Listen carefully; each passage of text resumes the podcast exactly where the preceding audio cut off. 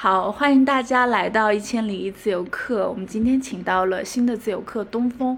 正式开始之前，我们先请他给我们做个自我介绍。大家好，我是设计师东风，然后我现在 base 在成都，目前为各个品牌做各种各样的设计。我最近给自己想的一个开头，我是一个毕业四年，但是有八年工作经验的设计师。然后这是我的自我介绍。因为我也看了一些东风之前的一些介绍嘛，但是我觉得你可能有一些点很吸引我，我这儿也可以说一下。我觉得你可能说，第一个你只上过三个月的班，就是我接触到的自由职业其实还不太一样，大部分其实都是有比较多的工作经验，或者他在职场上确实受不了，他可能就他可能到三十多岁才开始慢慢的转成自由职业。我觉得这个第一点是不太一样的。然后第二个，我觉得你很敢，就是你你的一些观点，其实我非常喜欢，就是包括你说。呃，设计师需要的不是面包，而是面对冲突的勇气。然后你就是很坦诚的说，当代的一个雇佣关系，其实要很明确的说出自己的需求，这个我很喜欢。而且你也会删掉令你不爽的客户。呃，我看到了，我就觉得哇，你真的是非常有自己想法的。嗯，然后你可能也会出了一个教程去教新人怎么去谈报价。呃，其实我在你的个人资料里面，我看到了你是一个比较主动型的，我觉得你还是会比较有思考或者比较进取的。我觉得今天我们可以多聊一聊，就是你在做自由设计上面的一些想法，或者是你在做自由职业过程中的一个思考。我先介绍一下我自己过去的经历是。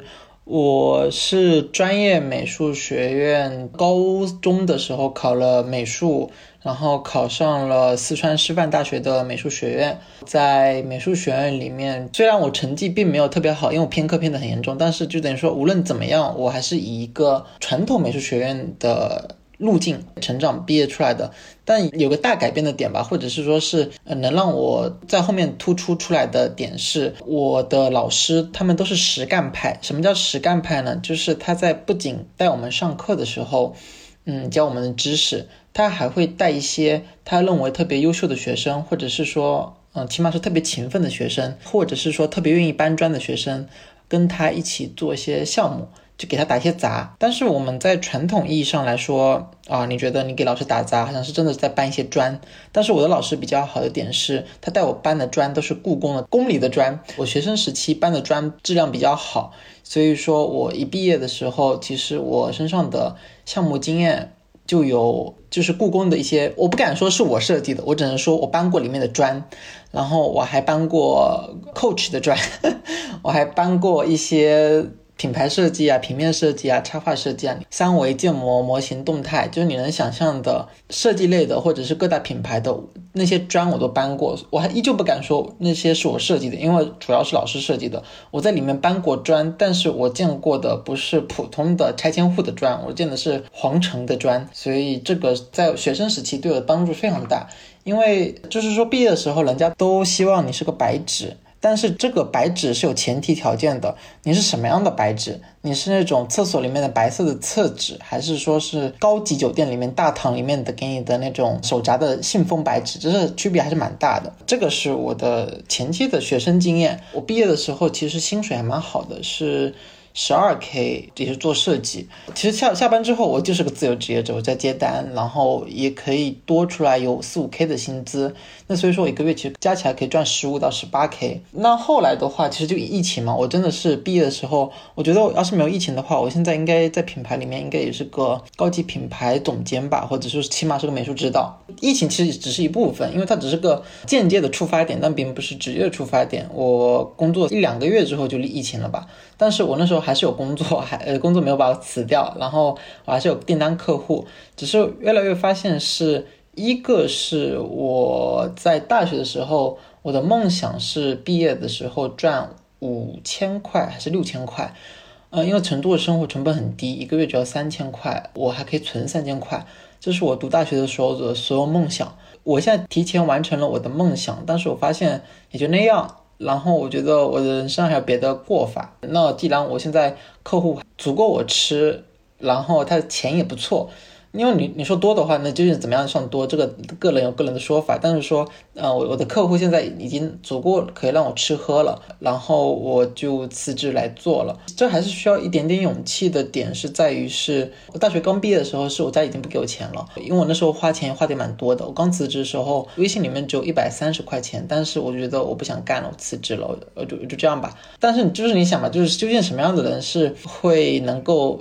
在这种情况下辞职呢，而且还是你有个不错的工作、不错的薪水情况下，然后你还辞职，那我就是这样的人。然后我第二天就开始接到我的客户订单，来自华为、阿里云、网易，然后那个月我就赚了五万块，我就感觉这人很看命哦，就说是你兜里一穷二白的时候，刚好第二天就来了订单，因为前一天我还拿着我一百三十块钱。在吃干锅，那个干锅五十块钱，那我觉得我在自由职业事业上，我的运气是很好的，对吧？慢慢的做成了我现在做的样子，就说是。从一个客户开始做，然后从一个平台开始做，自己的客户开始做，从一些群里面接订单，到从一些个人手上接订单，到只有单一客户，到多个客户，从群里接客户到在社群里面接客户，其中最后一环就是 Free Lab，因为 Free Lab 不是我早期接触的，是晚期接触的，中晚期吧，我觉得。所以你其实，在你上大学的时候就已经有了一些。客户资源是吗？或者你已经有了一些作品集？大学的时候，客户资源是老师的，我不能说是我资源，只是说老师觉得我是块砖，这块砖有用的时候才能赶得上。要是他赶不上的话，就赶没有了，所以不算是客户资源。但是作品的话，我的确是有的。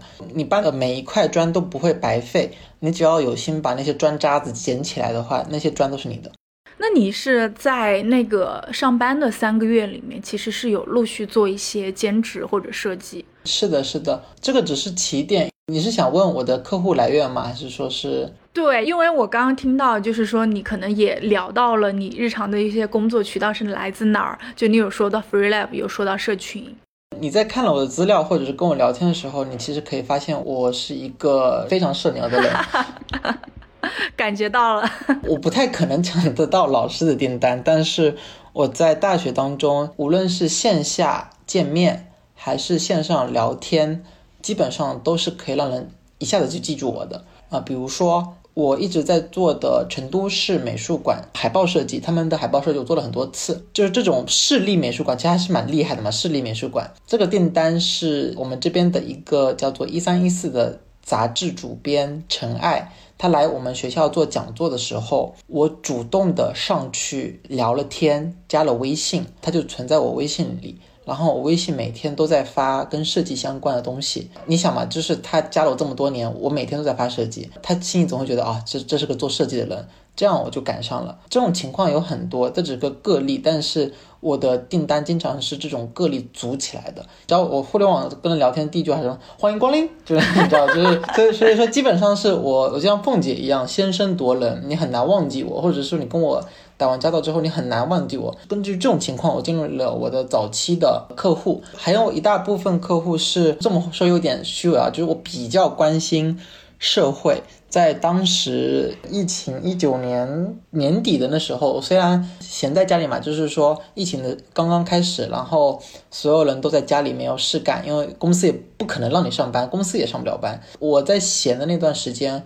我就给武汉卫健委，那时候武汉不是首当其冲嘛，我就给武汉卫健委当做设计志愿者，免费的设计志愿者，一分文不取，然后给他们做设计做了一个多月，出了大概有三四十张海报吧，都是做公益的，或者是说做些科普的或者宣传当口的，就说你要戴口罩啊，保持社交距离啊之类的东西。然后在这个过程当中，就认识到了很多同样在做志愿者很厉害的武汉那边的一些设计公司。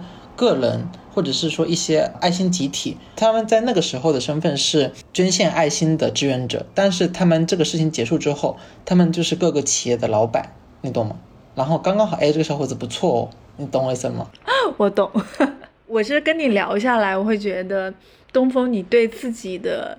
形象那种推荐性很强，觉得你自己其实有一套怎么来介绍自己或者怎么来描述自己的一套话，就比如说你可能你就会上来告诉别人你就是专业美院出来的，然后你会觉得你就告诉大家你在大学的时候已经搬过很多金砖，但是我会觉得你对自己的形象或者对自己的一个身份其实是蛮清楚或者蛮清晰的，而且你会不断去加强这个身份。我觉得这个可能是你为什么能做自由职业，而且只工作了三个月你就可以做自由职业的原因。我觉得你的介绍性非常的好。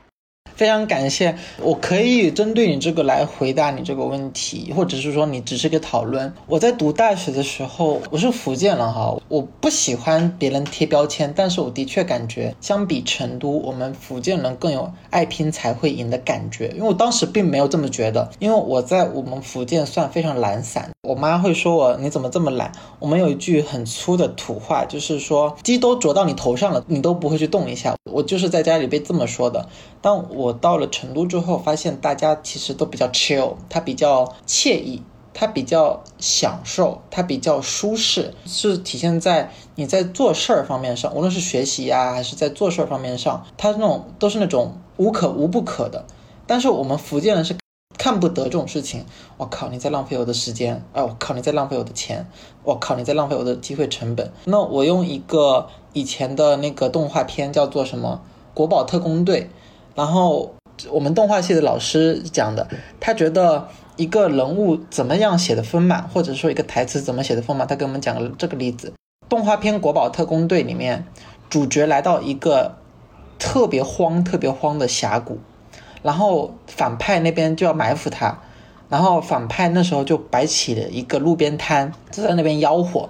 然后主角一人就坐下来了，他本来要点东西吃，点了之后，他突然就琢磨起来了，就跟那个老板说：“哎，不对呀，这个荒郊野岭怎么可能会有路边摊？”那个反派说：“少侠，你这就不懂了吧？这个叫做市场空缺，我们这有很大的市场空缺。”然后我当时。我一个福建人来到成都，就是这个感觉，你懂吗？少侠，你不懂了吧？就巨大的市场空缺，你知道，就是还蛮，蛮好笑的。然后我现在就感觉，就是说我在一个东非大裂谷里面，在卖我们福建的麻辣烫，你知道吗？然后就是感觉是我在我们家里是那种鸡啄到头上我都不会动一下的，但是我发现我在宿舍里面是起的最早的，然后看书看的最晚的，然后作业交的是最多的，你懂吗？我当时我的老师都担心我上不了大学，我的父母都不知道我在干嘛，你你懂吗？这个就是哇哦，你知道就来哇哦，所以这个也是跟你呃福建人的性格有关系是吗？算是吧，我也在想嘛，因为就是我们作为年轻人，其实所有的年轻人都很讨厌被贴标签，所有的年轻人都讨厌回望自己的标签，包括是说所有人都想脱离自己的父母。想要脱离自己的家乡，想要脱离自己原来的那个环境所带来的印记，但是我现在是越来越发现，我好像我家乡的印记和我父母的印记越来越多了。我不知道你有没有这种感觉，就是说以前是拒绝承认的，然后现在发现是这些印记一点一点的在回到自己身上。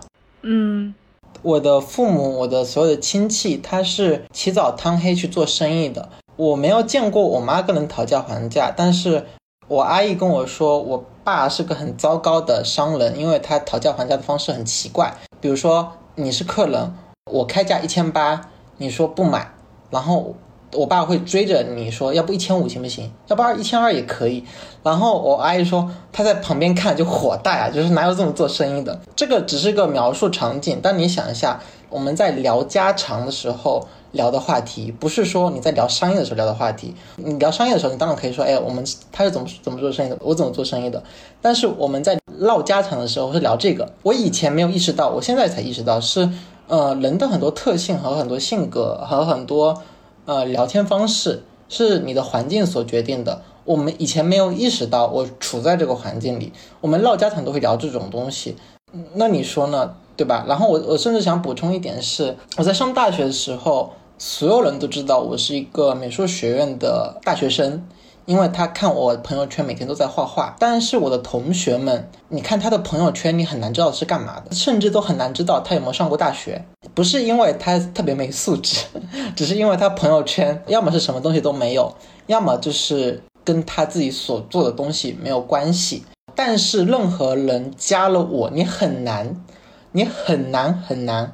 忽略我是谁，很难很难忽略我的性格，很难很难忽略我在做什么。你现在还没有加我微信，你要加我微信你就知道了。我加了你微信，是吗？你可能把我屏蔽了吧？啊，我忘记了，sorry。但对吧？就说是你有这种感觉，因为我觉得这个是两层的。我也是最近才开始了解到自己嘛，就是以前我也觉得我认识到自己很多了，现在我感觉我了了解自己更多了一些些。嗯，其实我觉得。呃，你刚刚说的就是你们家里人其实会，呃，做完生意以后，家里人会甚至会复盘那个讨价还价那个场景。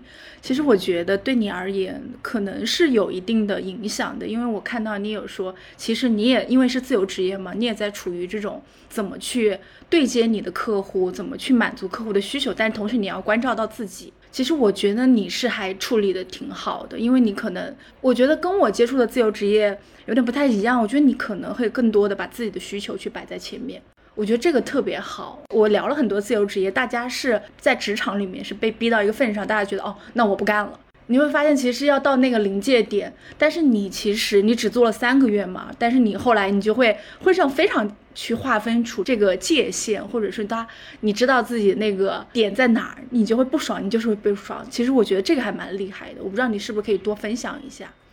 我现在已经自由职业账宽一点的话，我才三年半，因为我之前。很长一段时间我是不工作，在家里做点有的没的东西，就或者说并没有接到订单，所以说往长了讲是四年，往短了讲是三年半。在刚自由职业的第一年和第二年，其实并没有大家想的那么爽，就是啊可以这样那样子。我那时候赚的钱不多，因为我只是个新手小白，但是我觉得项目特别好，我可以向大家所有在做或者在想在做的人一个提醒：你刚刚出来。你还没什么经验，你还想做好品牌，那你符合条件的就是说，你只能做一些很边角料的，或者是说你只能做一些很便宜的。就说是你想做点有牌子的东西，你想拿到手，你只能很便宜做，要不然你这个资格你不太可能拿得到。所以说我刚毕业的时候做的就是特别特别便宜的设计，但是是给一些特别好的牌子做，给他们做一些边角料的活，一点一点做的。我是从五百块钱。开始赚的那个五百块钱是做公众号排版，那时候是给杰克琼斯做。我记得我第一篇做的排版做了半个月，只赚了五百块钱。我不知道你能不能接受这种苦难。然后我改了二十五遍，当然我觉得我做的蛮好的，或者是说是我认为我做的蛮好的。后面我又做了很多，你想嘛，从半个月只赚五百块钱，那你拢共一个月加满，你只能赚一千块钱。然后你慢慢慢慢开始赚，不断的改，不断的熬夜，是真的，这是真的有的。赚越来越多钱的时候，他也没有改变我的现状，我还是要加班，还是要熬夜。但是有一个好处，我我因为当时比较不计较得失嘛，那所以说我其实是三天就能做一个好项目。我那时候并不在意钱，因为你想嘛，就是大学生在意钱的话也没意思。你往上报，你报十万，你敢不敢？我肯定不敢，对吧？就是所以你你往小了赚，就五百跟一千有什么区别嘛？你你自己说。所以说。我那时候就是用这种大学生比较勇的心态，在短时间内做了很多很多品牌。公众号的项目设计，是我我手速很快的，呃，如果是客户改的修改比较少的话，我三天就能出一个。修改比较多的话，我一周就能出一个。那你想，那一年有多少周？一年有一年有五十四周。我基本上，如果是每周都有订单做的话，我就至少接触了五十四个品牌。那我就算比较淡季嘛，只有二十七个周能接到单，那我至少接了二十七个品牌。那你想一下，你要是在公司里，你怎么可能一年接触二十七个品牌？你想一下。但是我在毕业第一年的时候就接触了二十七个品牌，你可以理解为是自由职业的快速的那种接触不同的新鲜事，接触不同的人，接触不同的品牌。因为我是个很耐操的人，特别能吃苦的。我基本上是最忙的时候，一天能喝五瓶红牛，你知道吗？不要命那种的。我现在家里还有至少五瓶不同类型的氨基酸饮料。我现在很悠闲，一天只工作几个小时，不用那么拼命。只是说我有这种习惯，可我愿意在早期的时候玩命做。然后你想嘛，我从一开始。五百块钱开始做，一两天就要出一个疯狂不睡觉出个稿子，到现在，我现在经验其实很丰富了。所以说我到第三年和第四年的时候，我是的确蛮有理由和蛮有资格说，我觉得我们得谈谈条件了。你不能再这么对待我了，你不能再让我熬夜了，你不能再跟我大呼小叫了，你不能再跟我说这么便宜的钱你就想让我干了。为什么？因为我这三年来，我接触了市面上大多数品类的设计。你的消费品类的目标人群是十八岁到三十五岁这些消费的主力军。你只是做这个品牌的单一品类，但是我可设计过你这个目标人群的吃喝住行，还有他怎么吃，我设计的；他怎么喝，我设计的。他怎么出行，我设计的；他怎么住，还是我设计的。你觉得我更有经验，还是你更有经验？我接触的品牌有这么多，你有吗？我有时候跟客户谈判，我不会说的这么冲，但是我会很委婉的表达。就这么说吧，你的消费人群基本上被我玩的透透的，你现在的理解其实还不够。我能给你的赋能就是这里，你只懂你做的事情，但是我懂你消费者做的所有事情。你是其实一直在说，其实是你已经有了一个比较丰富的积累了。所以你是基于这个自信，可能才说可以说出这样的话，或者是你有一个能够去为自己说这个话负责任那个基础，所以你可能才会说，哎，我有一个很清晰的边界感。呃，对，一个是这个，我觉得另外一个是我们总是说人类的自我美德应该每个人都掌握，但是按理来说，你不到必要关头，没事你也不会去掌握。所以说，对于这样像所有自由职业的人来说，你的口才真的很重要。你如何讲话，让人觉得你这个人真不得了？那你要 花力气去学习，对吧？真不错，你知道，这这个人讲话真不错。嘿，就是这个哥们儿真懂我的心里想法。哇，他说的话好牛啊！我都不敢那个岔气了，我都不敢喘气了。哇，那感觉这个哥们儿知道自己在干嘛，你知道吗？就真不错的感觉。我刚刚在沉醉于你的幽默和好笑之中。谢谢。那那真的就是对我的那种口才训练还是有点认可的。对你，我发现你在设计师里面应该算表达能力非常不错的了。呃，是的，这基本上我能上得了谈判桌，就是只要能让客户听到我的声音，这个订单基本稳。我没有什么别的意思，但是我觉得你可能真真的在随时散发一种我很专业，你要听我的，我在这方面有很多积累，我这个说的没有错。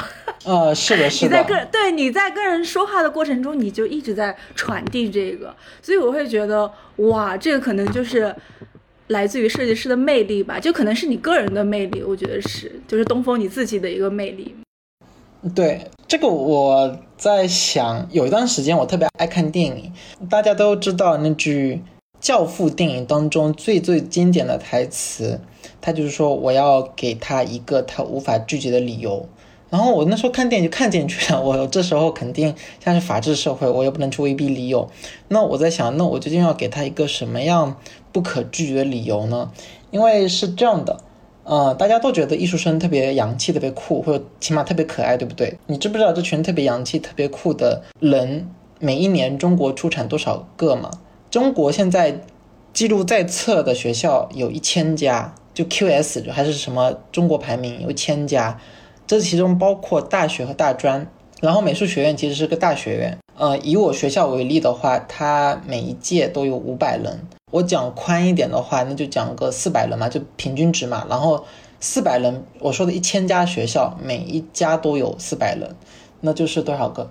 这一年就要毕业四十万，折个中，一年就要毕业二十五万。然后每一年都要毕业二十五万这些可爱的大学生、艺术生。然后你觉得特别有个性、画画特别好的人，每一年都要毕业二十五万。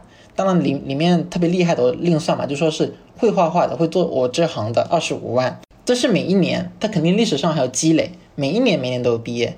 一九八七年他就开始有这个专业了，每一年每一年每一年都在毕业。这些我们在传统认知上很有趣、特别有个性的、有自己鲜明特色的人。我我那时候就在想这个事儿，有这么多人他在做跟我一样的事情，我要怎么去给他一个无法拒绝的理由？因为你想，我画画，那么多人也画画。我做设计，那么多人也设计。我是那个四川师范大学美术学院毕业的，那还有八大美院毕业的，清华也有美术学院，中央美术学院也有，中国排名第一的、第二的都有。这前八大、这前十大我都还排不上号呢。那我怎么给他一个无法拒绝的理由？我就在琢磨。那你现在看到答案，这些是我挖出来的其他的你无法拒绝的理由。时候就意识到，嗯，我在这么多人里面怎么去变成最独特的？很快的你就意识到，你的竞争对象是几十万的人，你没有把某个人当做你的竞争对象，或但是你会把自己放在一个群体里面，你在想，哎，我怎么变得是更独特的？嗯，是的，是的。我我觉得呢，福建人 DNA 动了。我妈妈以前是在上海做生意的，然后她说我们很多福建老乡是那种你要去的话，整个村子都会去，或者是说你周边的呃所有人都会去，就是说很快就会成为一群福建人在那边做生意。那如果你是同一个地方出来的，你在同一个地方进货，你在同一个地方卖，同乡人卖东西还喜欢扎堆，那你究竟要怎么样才能够？有自己的个人 IP，有自己的个人特色，卖货卖的比别人好，或者是说，起码在当中有一杯羹可以吃。我觉得对我来说，就是非常早的那种印象是，你究竟要给一个什么样的理由呢？对吧？因为很多人都在做生意啊，我是从小就在那种市场上长大的，我我都在想，哇，他们怎么赚钱啊？都卖的差不多东西。所以你的个性可能是也是是跟家里人做生意这个习惯或者思考都有关系的，是吗？其实不一定，其实人是社会的产物嘛，或者是说人是环境的产物。我的成长环境它给我一部分，但是另外一部分是我自己去发掘的。因为我我以前就是个小绵羊的性格，你其实看不出来，但我以前真的是个有一点点暴躁的小绵羊。但是总的来说还是个小绵羊。但现在的话，其实不是当羊了，要么当狼，要么当那个猎人了。那我觉得是我很早。就做的社会实习嘛，就比如说是我高中三年都在华莱士送外卖、做炸鸡，然后做服务员。我很早就看人脸色了，然后看这个社会怎么运作。然后到了大学之后，也是给老师搬砖。就是人人也是不傻的，对吧？就是说你总是会在你的实验当中学习到这个社会是怎么样的。你现在觉得我特别酷的点，应该是我认识到的社会比你想象的二十六岁的，我现在二十六岁，比你想象的二十六岁的人见识的社会多。要是我三十六岁说这个话，你你不会觉得惊讶，对吧？对，因为我觉得你可能比我想象的个性要更丰满。就是我在你的采访里面，我我有感觉到你有锐利的一面。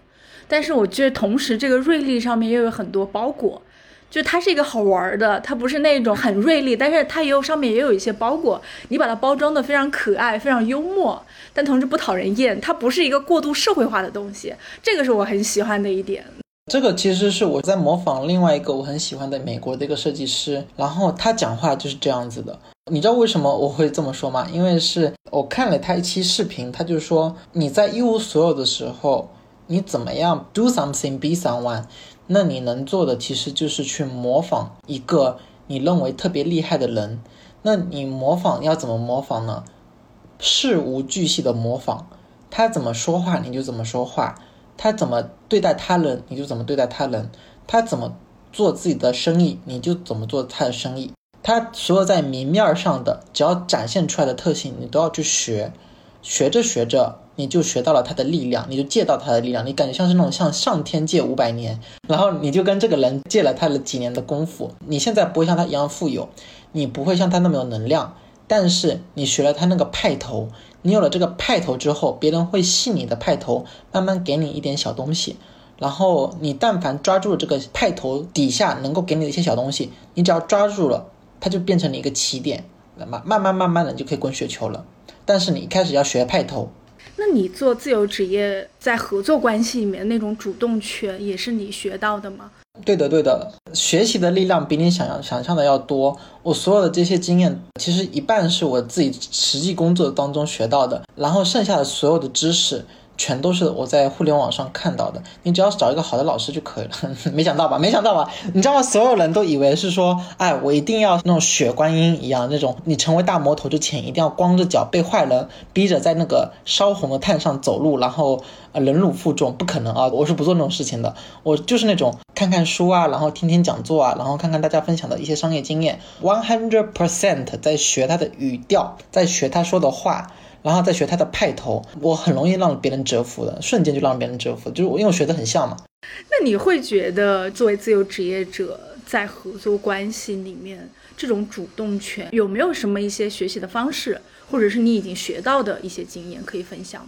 我还是从这个 one hundred percent 百分百学习你觉得厉害的人开始讲，因为你学习一个厉害的人，你学他派头究竟有什么用呢？其实就是学他的力量，能够说服他的人的力量，能够说服他人去跟随这个人的力量，听他话的力量，相信他的力量。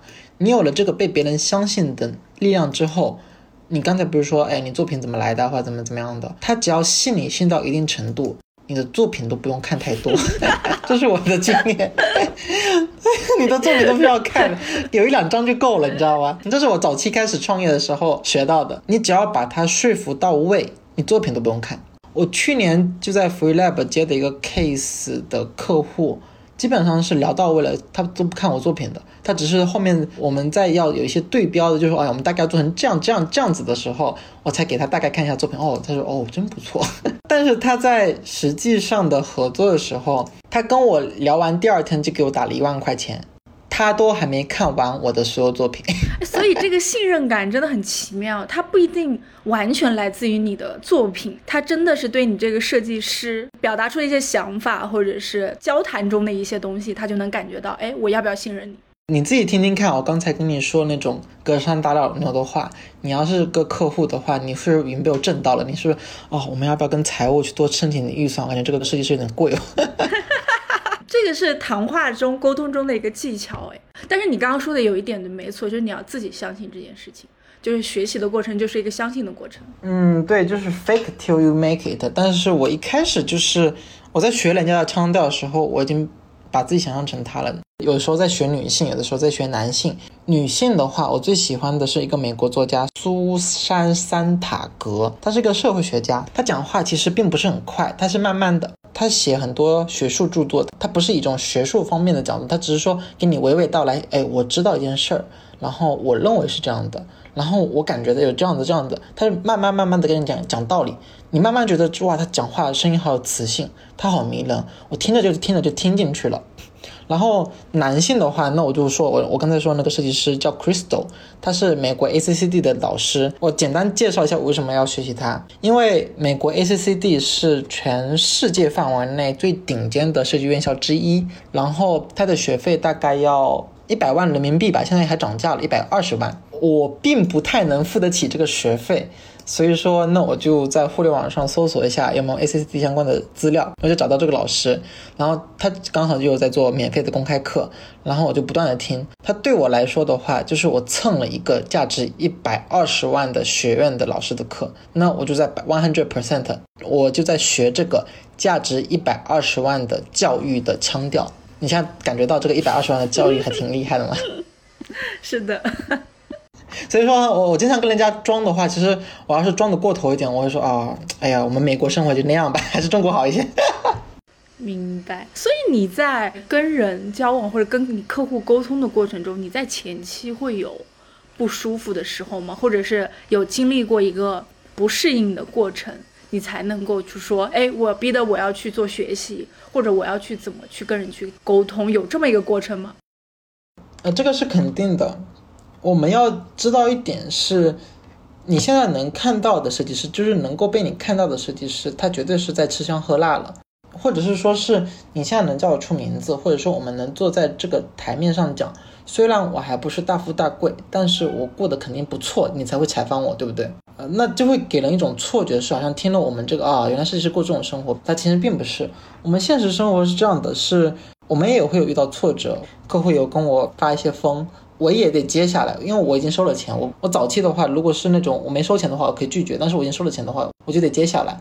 然后接下来之后，我也是那种做到流眼泪的，我也是做到半夜的，我也是那种做到我过生日都被客户骂的，我也做到那种我男朋友跟我分手了，我都要含着泪去继续做设计的，然后还要被客户骂一顿的。我我是个很容易被情绪主宰的人，但是我又很对自己的状态很知道。就比如说是你遇到我刚才说那种委屈，你肯定会生气，对吧？我会把这个生气用到学习上，就说是他妈的，我我受了这个气，我好好学习，下次我就换个更好的客户。我不会去说哎跟客户吵架，或者说去怎么样怎么样的，因为我这个是从我妈的角度去看到的，是她有时候遇到很离谱的客户，或者是说别人跟她吵一个很离谱的架。他会很隐忍的为当前的大局忍下来，下次再也不跟这个人合作，或者是说下次再也不跟这个人打交道，把自己变成一个更温柔、更强大的人，而不是说正面给他来个什么东西。我觉得这个跟你做事方式很像，因为我在那个视频里就看到了，就你觉得哎，这个客户合作的不太愉快，但你还是会把它做完，但之后你就会把它删掉。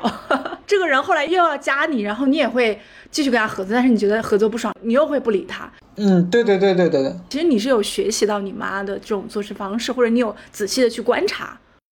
嗯，这个我我觉得是我跟所有女性都学到的，因为我觉得作为女性在这个社会上隐忍的事情太多了。你所面对这个社会，你不隐忍又能怎么样呢？不隐忍只会把你处在一个更糟糕的位置。就是男性很难意识到自己在双方博弈的过程中自己需要隐忍的，所以说很多女性的上限，我觉得比男性高的点就是说是。女性愿意为当前的大局隐忍一下，但是很多男的是不愿意的。我是观察到这一点的，你自己没有感觉吗？就是说是包括家庭关系、亲密关系、生意关系，就是女性是愿意顾全大局来隐忍一下的。我我不是说那种孩子高考完之后才离婚那种的，我是说是那种为了顾全大局而隐忍的。但是很多男的真的是端起来就这要是个名贵盘子，他端起来就给你砸了，你懂吗？我对这种特性了解的很清楚的。但是我发现就是如果在生意中或者在职场中，他男性真的能隐忍的话，其实他会做到不错。女性的话，可能你会更温柔一些。但我内心是有一股狠劲在的，就是说是我现在吃的苦越多，我现在就会越加速的学习把你甩掉。我在客户那边吃了苦，我说我会去加倍的去上网课，加倍的去看书，去在书中在网课当中找到把客户踹掉的方法。我不是那种是说，哎呀，一被客户骂就是看《傲慢与偏见》《罪与罚》《红与黑》那种的。我是一被客户骂，然后我就要去书里面找怎么骂客户的方法，或者是说怎么把客户踹掉的方法，或者是说怎么面对傻逼客户我赚更多钱的方法。我还是蛮直给的一个状态。你这个真的很棒，我觉得你不是让别人把你力量夺走，你是把这个力量继续在心里面。然后我说，哎，我下一步我要怎么做？我个人认为我是蛮会借势的一个人。我描述一下这样的场景：我高三刚毕业的时候，其实我压抑了很久自己的自由欲望。那时候我妈给我买了一个二手的苹果五 S，我拿了那个手机，我就天天上网，天天上网，处于一个一天要刷十二三四个小时的网瘾的状态。然后当时我意识到我有这样的一个网瘾，你知道我做了一个什么事情吗？我去做公众号，我就写公众号，我就做公众号，看见网瘾，抓住网瘾，成为网瘾。你就怎么样，尽量就把它变成更正面的东西，我就利用一下。对对对，就是 do something。因为我自己在想，是你作为一个年轻人，你那种一无所有的感觉是非常强烈的。我相信所有的十七八岁的人，高考完之后，就那时候大家都会有那种。哎，我感觉我活着就为高考，但是高考已经结束了，那种生活失去 purpose 的原因，这这就是我沉迷于互联网世界的原因。我现在就为自己找一个下一个 something to do something。我觉得我是个特别忍受不了无聊的人，或者是说是我比较难以忍受毫无意义的时候，所以说我总要去在这些无意义的东西当中找点有意义。然后这个其实我之前也跟 Doris，就是 FreeRabbit 的创始人聊过，因为我们其实我们也是个很好的朋友嘛，然后平时就会聊。Doris 当时跟我讲了一个他受了一个委屈，我就跟他说，哎，你可以把它当做一个教训，下次不要再犯。嗯，这是当第一天我说的，好巧不巧，第二天早上我也受了个委屈，当时我都哭了，你知道吗？就上个月的事情，我又跟 Doris 打个电话，我说我感觉我昨天应该更好的安慰你。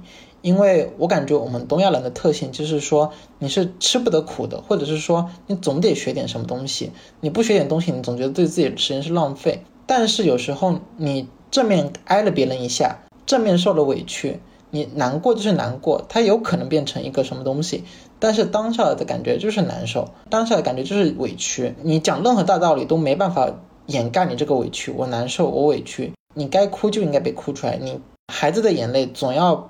被拥抱和擦去，孩子眼泪都流到嘴里了，你还跟他说你从眼泪里面可以学到点东西，那我觉得有点残忍。但是我以前就是对自己这种残忍的方式来要求自己，因为我觉得是你在早期积累的时候就应该残忍的对待自己。那我现在开始重视自己的情绪的原因，就是正是因为我意识到这一点。孩子的委屈，你还是要给他亲亲抱抱举高高。你跟他说这个眼泪当中能获得到什么，其实还蛮残忍的。这是两个阶段嘛。我早期是这样的，就说是我被人打了一耳光，我都要想一下，我要从中学到点什么。我过这样的生活过了有六年嘛，我觉得六六六七年，我是今年和去年才意识到，哦，我应该站起来，就是 self caring，是在乎自己一点。但我之前都是以这种。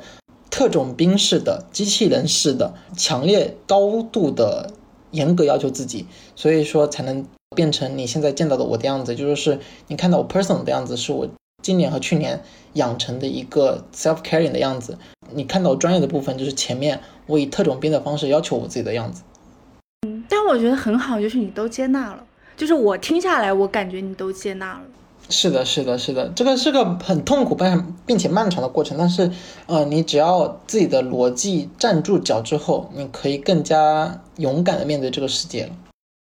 嗯，我觉得你身上很好的点就是你还会做很多的反省。我觉得听下来，我会觉得你可能只有真正的关注到了自己，或者是想要怎么爱护自己，你才可能才会有余力说把这个感受，哎，好像我的朋友也是这样，我要再去安慰一下他。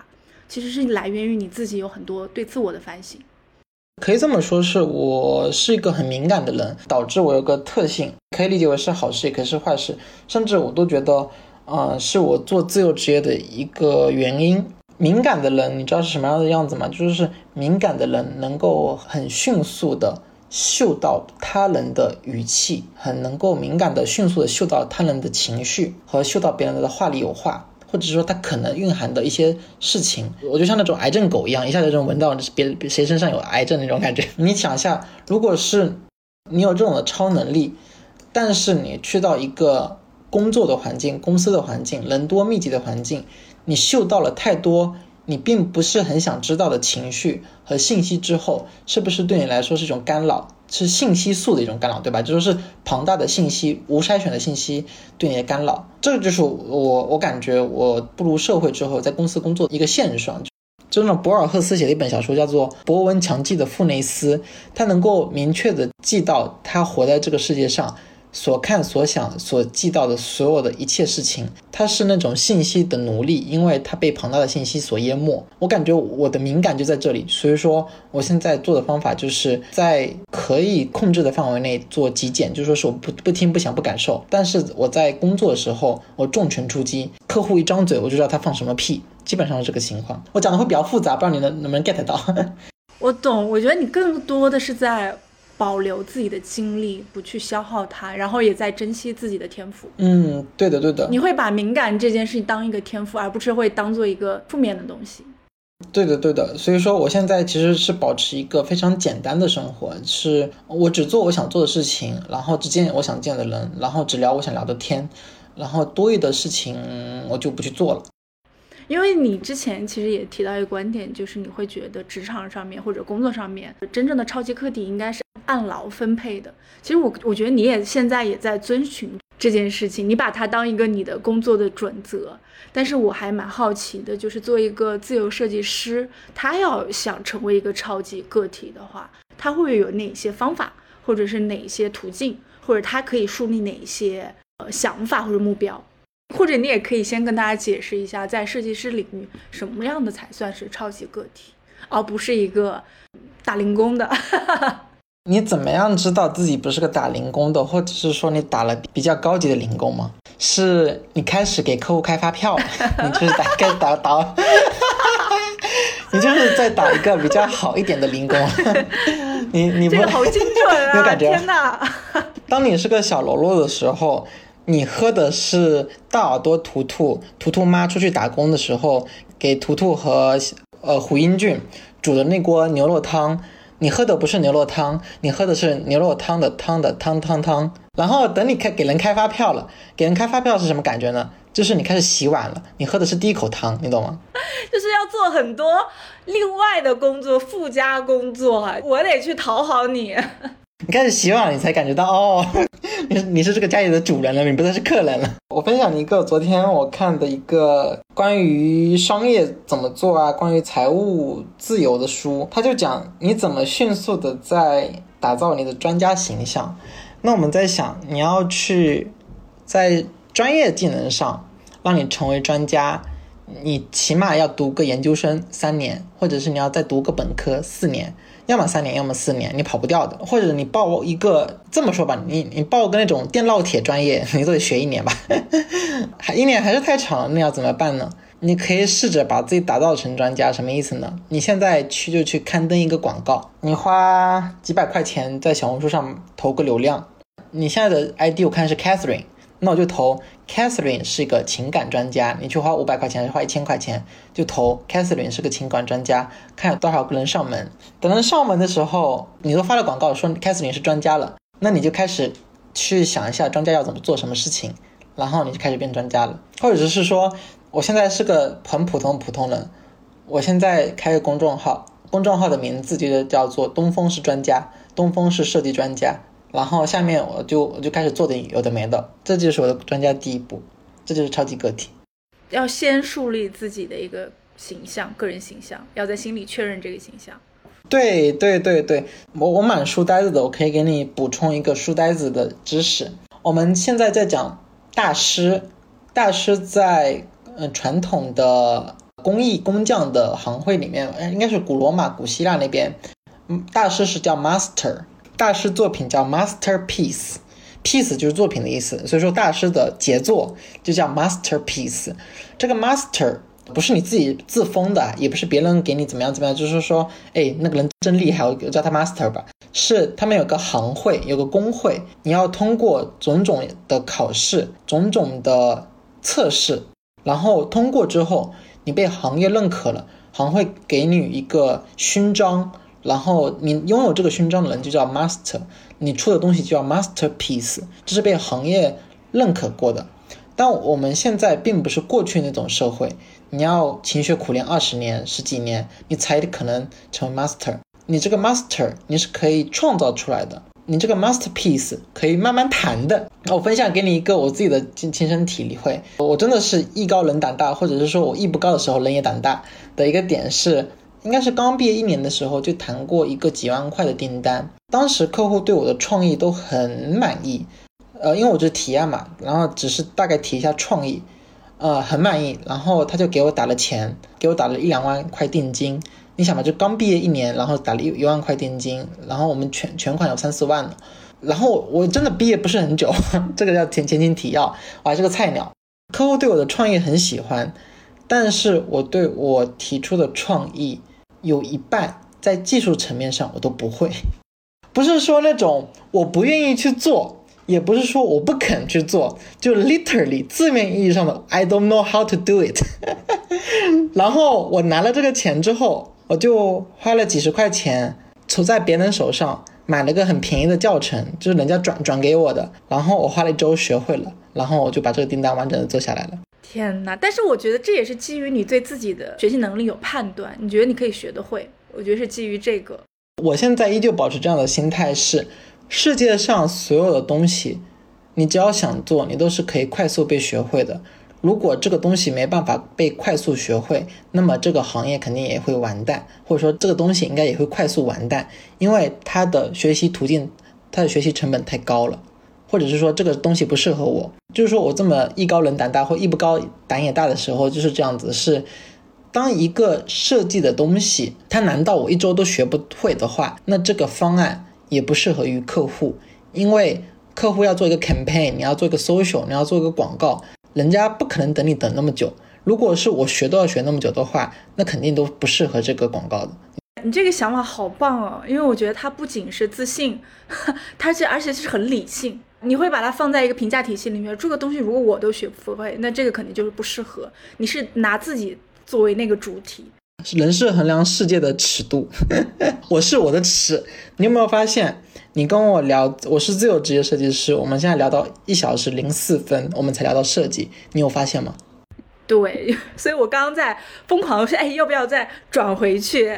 但是我觉得没有关系，因为我觉得这个是相通的，很多职业之间是相通的，对吧？就是说，你你前面的时候还没有感觉，到，我们是不是聊偏了？聊偏了，聊偏了，好像没聊设计，没聊设计，没聊设计。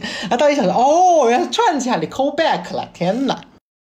但是我觉得你会有这个意识，但是，但是我会觉得，嗯、我们今天聊的东西，它其实对于不管是不是做设计的，其实都蛮有用的。就因为我是写稿的嘛，其实我刚刚听你的话，我就觉得非常的受用。但是我觉得你很特别一点就是，就是你知道，就是我接触过很多女性，就是我们的好朋友之间，大家会对普遍对自己有一个点，就是她不自信。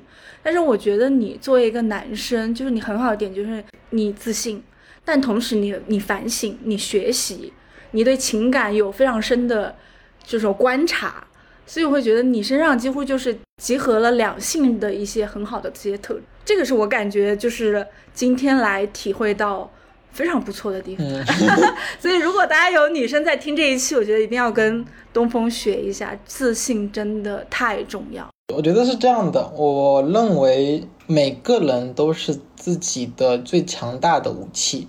你觉得你现在处在不好的位置，只是你这个武器没放在合适的地方。那我我可以这么跟你说，我在我的家乡，我在我福建，我在我们村子里是非常格格不入的，格格不入到全村子人都感觉我格格不入。就是说，我在我自己的环境里面，是自己生长了十八年的环境里面，所有人都觉得我格格不入，或者是我觉得我格格不入。那我到了我的大学里面，说实话，我也感觉格格不入。那我现在找到了自由职业这个条道路之后，找到自我表达、自媒体的这个道路之后，才发现，哦，原来我这些特点在这个圈子的人眼里是看起来真不错的。但是以前在我的村子里的时候，我的邻居、我的长辈，甚至我妈跟我说的话是这样的，我原封不动的跟你说，你为什么这么奇怪？你为什么不能像别人一样安分一点？你这样做很怪的事情，你知不知道？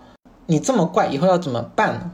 大学的时候，因为我很会表达，但是有的人会这么说，他会说我很大嘴巴，他会觉得我性格很奇怪，甚至他觉得我发的朋友圈他都看不顺眼。那你现在有没有觉得，在很多人眼里，就是在我们这个原理，我这些技能像是个我认为像黄金一样闪耀的技能，没放在位置的时候，就会遇到这种情况。你在一个不合适的情况里面，很近的人都会跟你说这种话。我明白，我觉得你的自信也是你一步步争取来的。对，所以说所有人觉得自己就是那种 misplaced，就是说是被错误的放，就是说是觉得自己是 underdog，是那种不是处于一个好状态的时候，一定要相信自己，你不是一个 underdog，你不是一个落水狗，你是一个还没把自己放到合适位置上的人。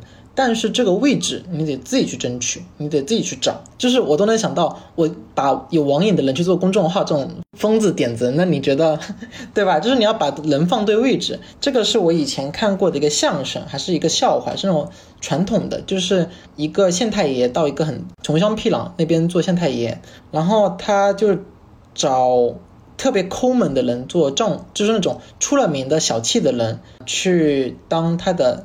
呃，账房账房先生给他算账，然后找一个特别会吵架的人，还是在他的位置里面是特别怪的人，给他做一个打手，还是给他做一个什么东西？虽然他最后是个笑话，但是你听起来难道不是这样吗？这个社会就应该这么分配，把一些格格不入的人放在一些位置上，他就会闪闪发光。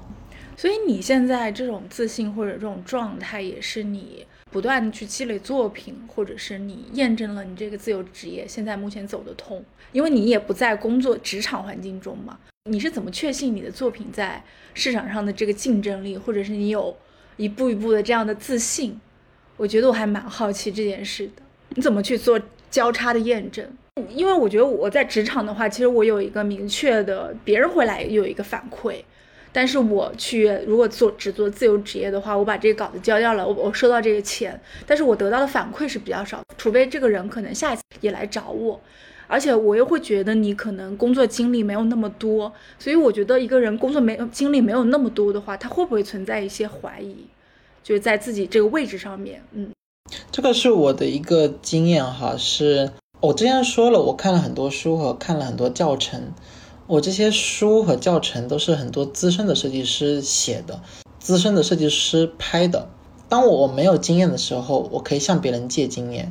他讲的那些话，他讲的那些商业逻辑的话，我会原封不动的背诵下来，再给客户重新讲出来。他在听我的话的时候，听起来就像，因为我前两年做生意的时候是二十二岁、二十三岁，但是他他听着这个二十二岁、二十三岁的年轻人嘴巴里讲的，像四十岁的商业生意人讲的，因为我在原封不动的在背诵四十岁的人讲的话。我的经验是，当我没有力量的时候，我向有力量的人借力量。你想嘛，我二十二岁、二十三岁，我怎么说服了嘛？我又没有项目经验，这个是我跟人聊的比较多的点。那凭什么我二十二岁的时候就要给人家当实习生呢？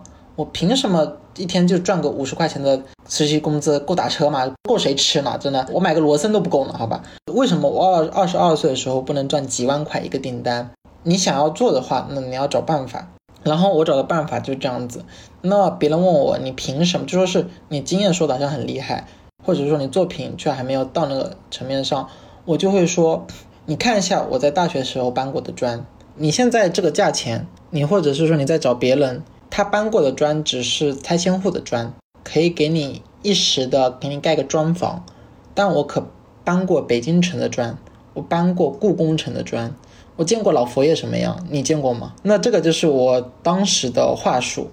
你觉得还是去多做积累会很重要？知识积累，知识积累很重要。电影圈有一句话是。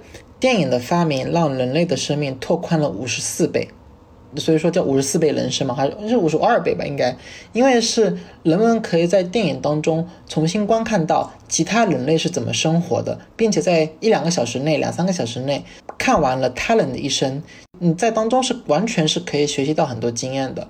那我们反过来讲，你可以通过书籍和互联网的力量，快速的。二十三岁的时候，二十二岁的时候就获得了四十岁商业职场人的经验。你要做的就是模仿他的腔调，一每一个字你都不能漏下来。我昨天才拍的一下我的笔记本，我大学到现在我一共有二十一本笔记本。有时候我背的不太自信，或者说背不全的时候，我会一边跟客户语音，然后一边看我的笔记本，把那个话念出来。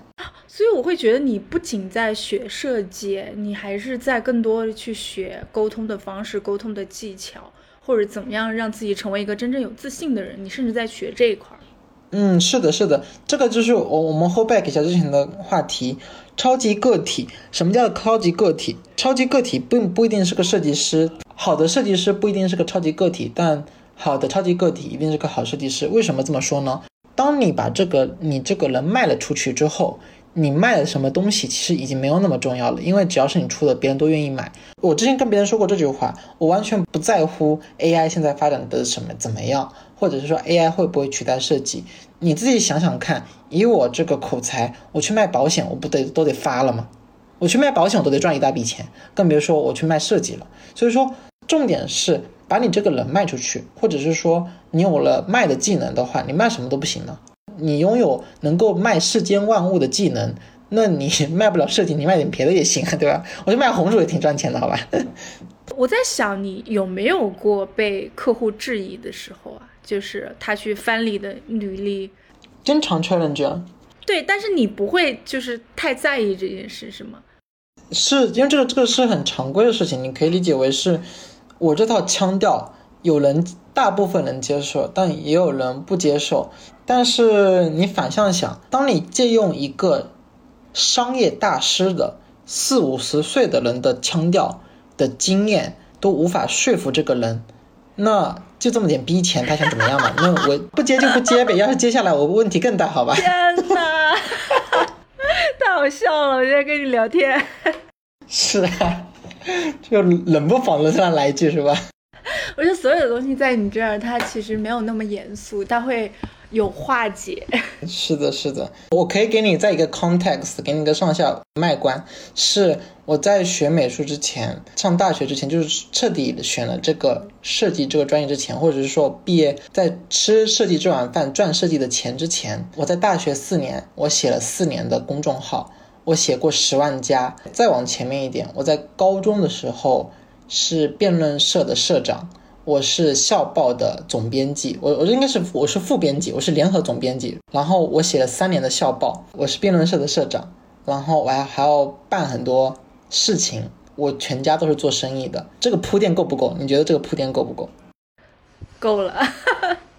因为就我们家并不是什么大公司啊，只是说是开个小卖铺都算做生意，对吧？这个是肯定的。我后面又看了很多商业书，或者是说给我一种体验是，包括我妈她以前在家里开店的时候，疫情的时候赚的很糟糕，就等于说是一个月只能赚五六千，给她的工人开三千的工资，然后再交了房租，一个月只剩下一千多块钱。但他依旧拒绝去上班。如果他去上班的话，其实他能拿技术工种的工资应该是五六千，这净赚五六千，他都不用交房租什么的，或者说不用交其他生活，但是他都不愿意。他说：“我宁愿当我这个最小的小老板，我都不要去给人打工。”你懂吗？就当你有这样的妈的时候，那时候我都还没大学毕业，好吧？就你妈都说这种话，就是说你就话都说到这份上，你会做什么抉择？你说嘛，对吧？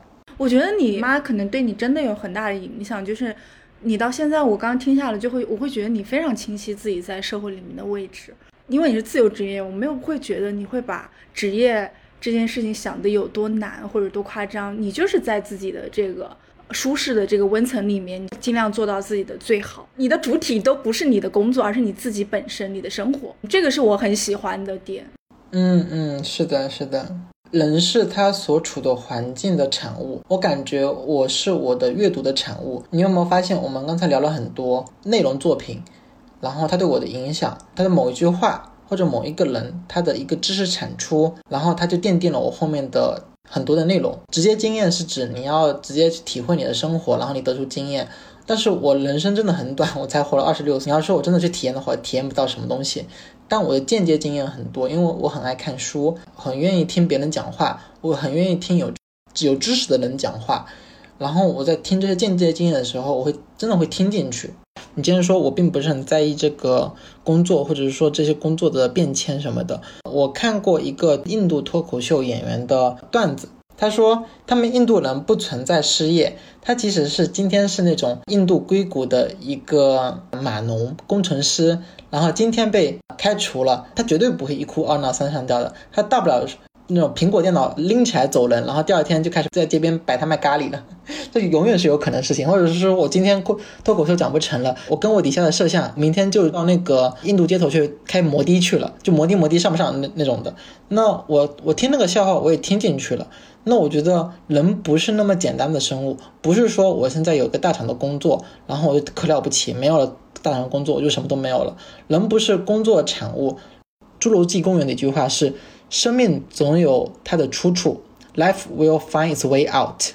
不是说你非这样不可，对吧？今天大厂员工当不了的话，那我明天摆个摊炒米粉行不行？我觉得完全可以活下来，好吧？好吧，我我觉得福建人生活的环境蛮像马尔克斯底下写的拉丁美洲的一些奇幻文学的。我跟你讲一些我的表妹她赚过的一些崴钱，蛮有本地特色的，跟你分享一下。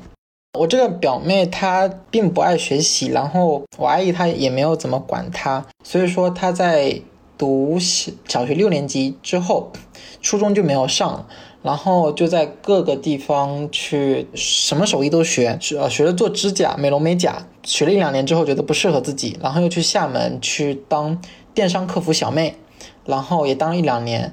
呃，然后到他十七岁的时候，又回到家，觉得电商，他觉得他已经当了一年电商小妹了，他已经是高手了，他的确是高手了，他就回家。那回家做一件什么事情呢？他开始卖假的名牌衣服。那他怎么卖呢？我是莆田人，我们莆田是所有鞋子啊、衣服啊、帽子啊各种服饰的供应链生工厂。他跟工厂说好了，他在卖香港 IT 的那个知名。品牌 IT 的那个衣服，假的衣服嘛，他就把 IT 的 logo 挂到淘宝上，然后店铺也不装修，然后就挂一些 IT 的衣服。他甚至都不囤货，他要卖那些盗版的衣服的话，别人都会囤货，对吧？他都不囤货。比如他卖一件五百的衣服，当这个客户下单之后，这个五百不是挂到支付宝那边去了嘛？然后他自自己掏腰包去跟另外一个淘宝上的莆田的代理商的那种下单加工厂。甚至都不是在微信里面，就是人脉里面拿的。他在另外一家淘宝下了一件一百二十块钱还是八十块钱的同款衣服，然后寄到我们家，然后这他成本是八十块，对不对？然后他又跟其他工厂买那个香港 IT 的盒子，花了二十块钱，他打包完之后，他寄出去运费是十二块钱，所以说他的成本一共是一百一十二块钱。然后这个客户付给他多少钱呢？五百块钱，他可以净赚接近四百块钱。他这个一整套下来，大概运输时间大概是六天到七天。客户问他为什么这么久，他说：“哦，在过海关。”扯啊！他一个月就是跟我们这些呃哥哥姐姐一起吃。我那时候还在上大学嘛，大一大二，然后我寒暑假都是跟他一起过的。他就每天玩游戏，然后顺便看一眼淘宝，回一下信息啊，就每天就吃喝玩乐。但是他那时候他才十七岁，他一个月可以赚七千到九千，doesn't care anything。他现在也是过这样的生活，他那个店子肯定是不开了，因为他在做别的事情。但是你不觉得我们福建人的这种韧性？就是你谁说我一定要这样这样这样子才能过一个怎么样的人生呢？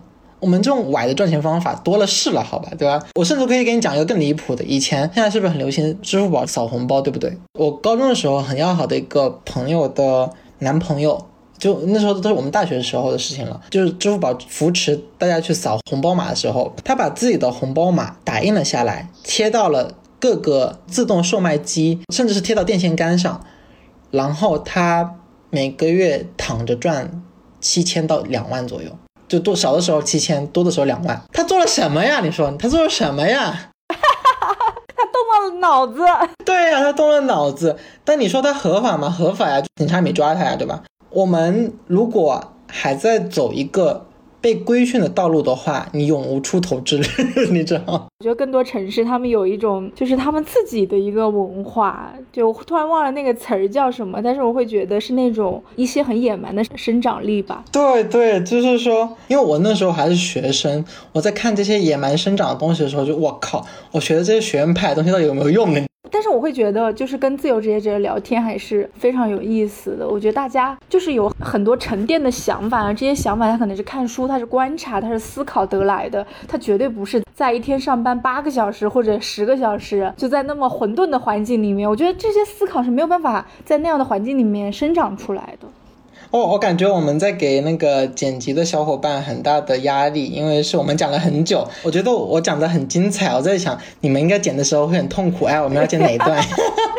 没有关系，我觉得可能他也会剪一个多小时吧。我觉得今天聊的确实是内容太丰富了，精彩吧？精彩，精彩，精彩！我都感觉我笑的有点出汗了，你知道吗？我觉得我们俩都非常有兴趣去了解你身上发生的事情，我觉得很很有意思。那本身你讲话又不枯燥，我觉得很好玩吧？这可能也是你自己的魅力。对，就是我觉得这些，因为我以前就是在想，是我跟你描述的这些野蛮生长的故事，就是我生活周遭发生的事情。但是我为了逃离我的生活，所以说我才。努力的上了大学，努力的走进这个学术的环境里面，但是我发现这个学术和传统规训的环境里面，并没有我想的那么有趣。我回头一看，反而是我父母身上的东西，我所来处的地方，是我我觉得蛮有趣的东西，就野蛮生长的地方。但是我去处的地方，我去处的一个高等院校，去的一个象牙塔，可能没并没有我想的那么有趣。你自己想一下，这么有趣的故事，你在象牙塔里面听得到吗？就哎，我觉得你真的挺好，就是你没有去让很多东西改变自己身上一些特质，你还是会觉得你过去接受到一些东西是好的，很本质的东西。这个是慢慢意识到的，不是我马上意识到的，是我近一两年意识到的。在之前，我都觉得我想逃离我的家庭，我想逃离我的呃家乡，我想逃离我的学校，我想逃离很多东西。当然，我发现是我现在慢慢的又回到了这些。地方就是这些，我想逃离的地方，它慢慢的回到了我身上。我觉得这个可能也是你在接纳自己的一个过程，因为你也说，人是环境的产物嘛。嗯，人是周遭社会的产物，人是当下社会的产物。我觉得我们这些自由职业者，或者说我作为我个人，我并没有觉得我有多厉害，能够超越这个时代。这个时代有这么多自由职业者的出现，并不是我们突然想通了什么，而是说这个时代发展到现在，它是真的。需要点自由职业者，就像那个著名的笑话一样，有没有可能这个上帝创造人类就是想要点塑料袋呢？对吧？我感觉我就剩个塑料袋，你知道，就是是当他需要塑料袋的时候，塑料袋就会出现；当他需要这个社会需要呃自由职业的时候，自由者也会出现。所以我觉得人就是社会的产物，我就是这个社会浮上来的一员。我觉得真的要更多的去接纳自己，去看清，去观察，去仔细的去思考。我觉得这是我跟你今天聊的一个感受。还有就是一定要有信心。嗯，是自由职业最好一点是，我想啊，这些东西和我练习这些东西，并不是我拍脑袋就决定的，或者是说我转化率其实还是要转化了一些时间，因为自由职业其实有很长的空窗期嘛，就是你在等客户的时候，短的话有一两周或者一两天，长的话可能就长达几个月。那我空窗期的时候，我就在看书；我空窗期的时候，我就在想事情，就是想我跟这个社会的关系。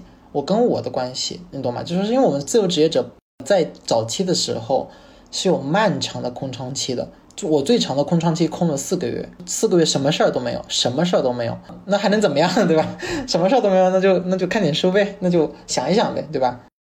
我觉得人需要大量的就是这种空白的时间，他可能会有一些焦虑，但他绝对是很有助你去理清楚或者做一些清算。那我们今天已经聊了很久了，谢谢东风。那如果大家想要更多的去了解你，或者跟你有接触，可以在哪些平台上找到你呢？可以搜索小红书做设计的东风哦，然后这个东风是万事俱备，只欠东风，就是你干什么事儿只欠我的那个东风。哇，做设计的东风啊，这是我的小红书。我的公众号是设计乱窜，就设计在城市里面到处窜。呃，就是这个我的公众号，我主要的内容就在这上面。就是我这个设计乱窜还是有原因的，是我就是一个到处跑的人。我给他 slogan 就是设计青年在城市里的闲逛乱窜。然后更深一层就是说，为你呈现我在这个城市里面发现的宝贝。很有意思，我觉得如果大家有兴趣关注东风的话，可以在上面几个平台了解一下，因为东风也会去做一些设计的分享，然后或者他也有一些自己的一个产出。因为我看到你有一个教新人怎么去谈价格的一个教程，其实我还觉得蛮实用的。嗯嗯，是的，是的。那谢谢东风来到我们这次一零零自由课，下次我们有机会再聊。谢谢东风，谢谢，拜拜。